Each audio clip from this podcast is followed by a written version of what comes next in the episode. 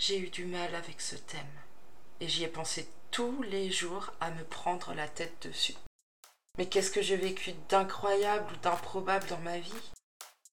Puis j'ai fini par comprendre ce qui me bloquait. Le terme improbable. En fait, j'ai l'impression que pour moi, rien de ce que j'ai vécu n'est vraiment improbable. Alors oui, petit aparté, je vais laisser de côté le terme incroyable car je viens à peine de m'en rappeler. Autant improbable a hanté mes pensées tellement ça m'a bloqué, autant incroyable, lui, il est carrément passé à la trappe. Revenons sur l'improbable. Si on décortique le mot, ça veut dire qu'il n'est pas probable en dehors de toute probabilité. Et qui dit probabilité dit calcul, dit mathématiques.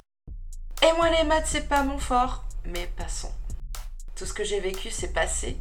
Et bien que certaines choses fussent inattendues, la probabilité qu'elles arrivent était bien présente puisqu'elles se sont passées.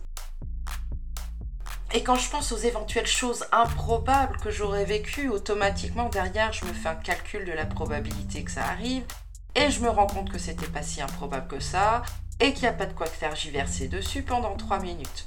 Par exemple, le fait de chanter dans un groupe de rock, bah, ça peut me paraître complètement fou, mais quand j'y pense, petite, je rêvais de faire ça plus tard.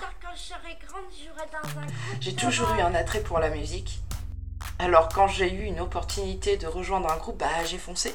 Vu que j'aime cette musique, forcément le répertoire je le connaissais déjà quasi par cœur, donc disons que l'audition ça a été les doigts dans le nez. Mais c'est dégueulasse. Oui bon pour de faux, hein, sinon ça aurait été compliqué de tenir le micro. Vivre à la campagne, surtout m'y plaire, moi qui aime tant la ville. Yo, fiesta. Ah, c'est assez improbable en fait. Euh, mais il suffit d'un petit confinement et on finit par apprécier. J'ai failli faire un sujet de, vivre à la campagne, mais finalement ça m'inspirait moyen. C'est qu'il s'y passe pas grand chose. Euh, ou le fait qu'en traînant sur Insta, je tombe sur l'insta d'un cousin qui lance son appli euh, de création musicale, qui se veut intuitive et facile d'utilisation.